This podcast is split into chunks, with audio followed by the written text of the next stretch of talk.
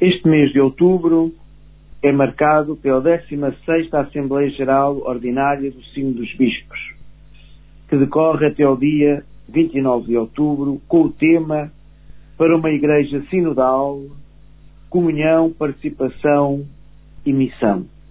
Esta é uma sessão que decorre este ano e no ano 2024 vai decorrer sobre o mesmo tema. Teve, para chegar a este sínodo, teve um caminho que foi feito anteriormente. Houve uma consulta global a todas as comunidades católicas, dos quais, também a nossa, para percebermos, começou este sínodo, começou nas bases, começou nas paróquias, nas comunidades. Tinham vários temas. Quem quis participou, escutámos aos outros nesses temas, depois fazia-se um resumo, mandou-se para a Diocese, a Diocese fez um resumo de todas as paróquias, mandou para a Conferência Episcopal em Portugal, por sua vez, depois, a nível do continente europeu, as diversas conferências episcopais reuniram esses relatórios e fizeram um só, que mandaram depois para Roma, de todos os continentes. E é a partir desses dados que começa este sínodo.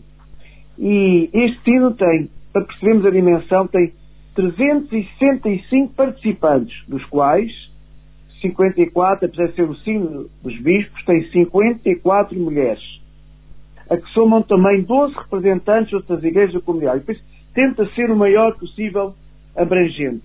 E tocou muito, e partilho convosco, as palavras do início deste sino, na Eucaristia, que antecedeu este sino, as palavras do Papa Francisco, de forma muito bela e profunda, diz assim: Não estamos aqui para realizar uma reunião parlamentar nem um plano de reformas. O Sino, irmãos e irmãs, não é um parlamento. O protagonista é o Espírito Santo. Não estamos para um parlamento, estamos aqui para caminhar juntos com o olhar de Jesus. Bem diz o Pai, acolhe quantos estão cansados e oprimidos. Achei muito belo isto. O protagonista é o Espírito Santo. Estamos aqui para caminharmos juntos. E nós sabemos quando faz falta isso na igreja, quando faz falta na sociedade, unirmos os nossos corações, unirmos as nossas mãos, unir o melhor de cada um de nós e juntos trabalharmos para o bem comum, trabalharmos ao serviço de cada homem e cada mulher. Mas o Papa disse mais.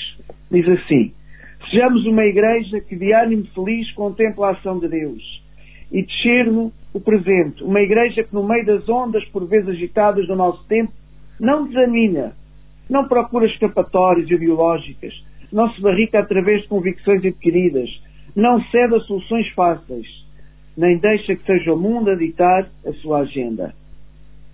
Diz outra coisa muito bela. Adverte no sino para todos nós, para combater as divisões e os conflitos. E qual deve ser a atitude da Igreja Sinodal? Qual deve ser a atitude da nossa comunidade sinodal? Da minha família que deve ter sinodal? O meu coração sinodal é uma igreja unida e fraterna, que escuta e dialoga, uma igreja hospitaleira e que arrisca, um olhar acolhedor para com todos os mais frágeis, atribulados e descartados. E acho que isto é muito belo das palavras do Papa Francisco. Este sino é o sino de uma igreja unida e fraterna. O sino representa escuta e diálogo, partilha, hospitalidade e acolhedor o que faz tanto falta nos dias de hoje. Estávamos a viver nestes tempos esta guerra da Ucrânia que não tem fim à vista e ainda neste sábado passado, dia 7, consagrado dedicado à Nossa Senhora do Rosário, começa e aumenta este conflito, a paz em Israel e na Palestina transforma-se agora numa guerra. O Papa Francisco diz que qualquer guerra é uma derrota para nós. A guerra é uma derrota. Toda a guerra é uma derrota. E somos convidados a rezarmos pela paz em Israel, na Palestina, pela paz na Ucrânia e pela paz em todas as outras partes do mundo. Parai bem, o sino interpela comunhão, unidade. E vemos no mundo cada vez mais a divisão, cada vez mais há conflitos, cada vez mais há guerras, o que leva mais à morte, à destruição e torna o nosso mundo muito mais frágil e débil.